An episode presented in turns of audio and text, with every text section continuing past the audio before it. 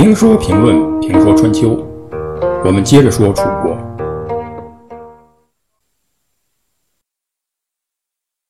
根据《左传》的记载，朱荣的居住地在郑啊，也就是我们今天河南新郑。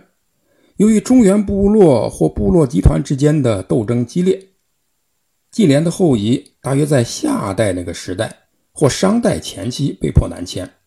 后来又受到商朝的讨伐，于是被迫向深山中迁移，来到了金山。由于受到商朝的压迫，因此楚人就成为商统治的反对者。他的首领玉子啊，玉雄曾经作为周文王的老师，被周文王请来帮助周人发展壮大。周武王讨伐商纣王时，楚人也参与了讨伐，成为周人的同盟。因此，周夺取天下以后，在周成王时，作为功臣，分封玉雄的从孙熊仪到了楚地，并赐子爵。因此，熊仪是楚国建国的始祖。这是作为王族或贵族的楚人。但是，如果说楚人就是北方，或中原迁到南方的就不科学了，因为楚国管理下的民众，或者说楚民族，他大多数人呢，应该是这块土地上生存的三苗、九黎或杨越人。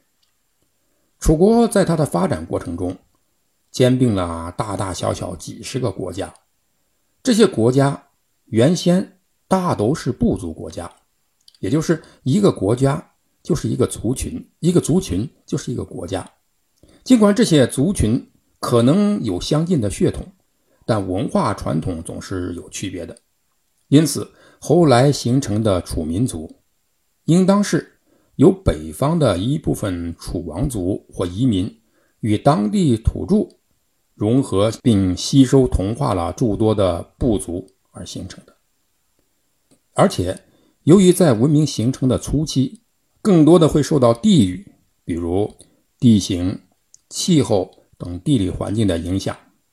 楚人的文化更接近或更多的吸收了土著文化，因而具有更多的不同于黄河流域华夏文明的色彩。楚国最初的国都在丹阳，丹阳在什么地方？这又是一个让人头大的事儿。有湖北枝江丹阳说、湖北秭归丹阳说和丹江口水库丹阳说，他们的依据都是楚国始都丹阳。就字面解释，丹阳应该在丹江之阳，也就是丹江之北，而这么多的丹阳，可能是由于楚人喜欢迁徙，迁到一个地方就把这个地方称为丹阳，因此。历史上呢有几个丹阳，目前比较流行的说法是，楚国最初的发源地，即最初的丹阳，在今天河南省西南西川县丹江口水库之中。秭归丹阳是西周晚期的都城丹阳，枝江丹阳呢是楚国春秋晚期到战国时期的都城丹阳。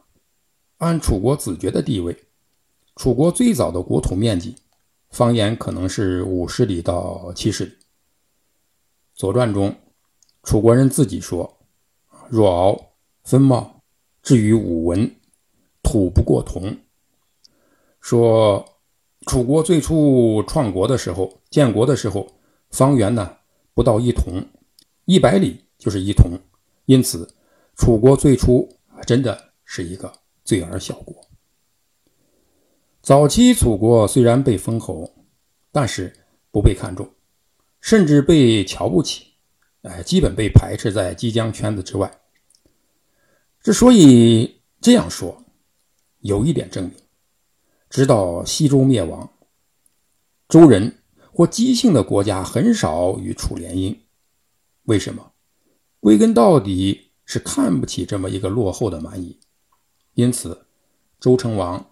周康王时期，天子与诸侯聚会，楚国国君被安排在一边看守火堆，看着别的诸侯吃着火锅还唱着歌，自己这待遇，楚军呢一定受到了刺激。因此，在此后的时间里，楚人励精图治，不断进取，驾着财车，穿着破衣，披荆斩棘，去开辟山林，拓荒耕地，艰苦创业。